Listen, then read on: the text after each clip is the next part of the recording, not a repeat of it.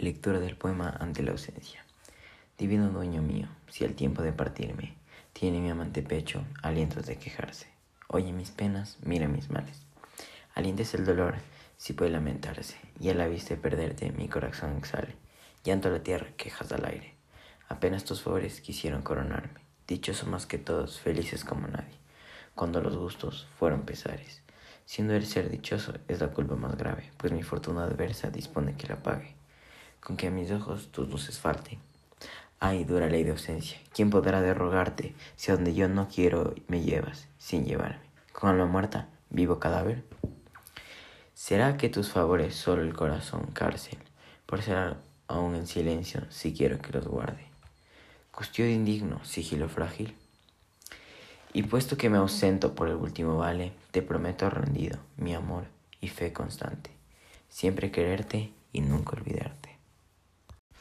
Lectura del segundo poema, en que satisface un recelo con la retórica del llanto.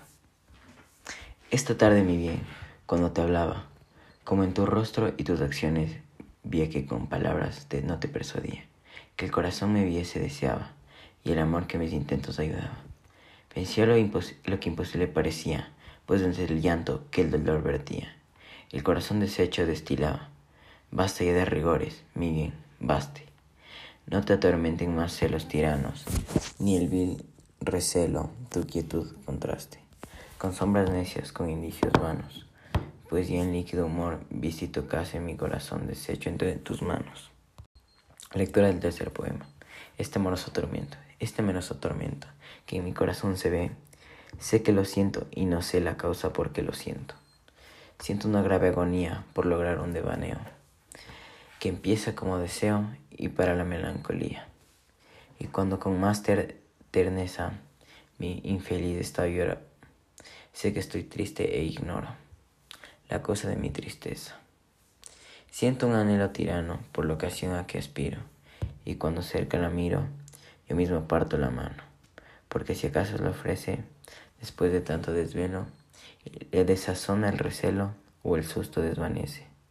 Si alguna vez sin sustos consigo tal posesión, cualquiera leve ocasión me malogra todo el gusto. Siento mal de el mismo bien, con recelo de temor, y me obliga el mismo amor, tal vez a mostrar desdén. Lectura del cuarto poema. Envía una rosa a la virreina.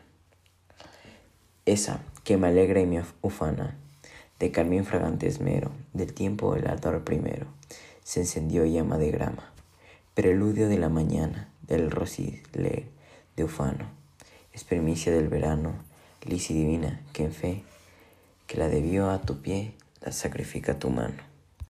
Lectura del poema número 5, letras para cantar. Hirió blandamente el aire, con su dulce voz narcisa, y le repitió los ecos por la boca de las heridas. De los celestiales ejes eh, el rápido curso fija, los elementos cesa y la discordia nunca unida. Al dulce imán de su voz quisieron asistirla.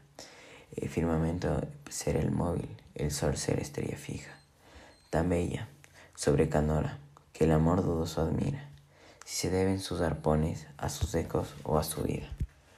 ¿Por qué tan confusamente hiere y se averigua si esta voz la hermosura o en los ojos la armonía?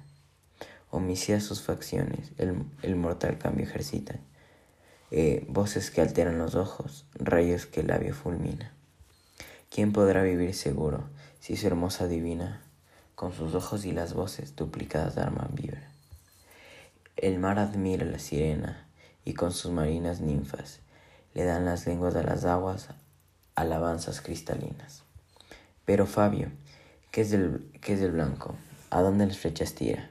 Así le dijo, culpando de sus superfluas sus heridas.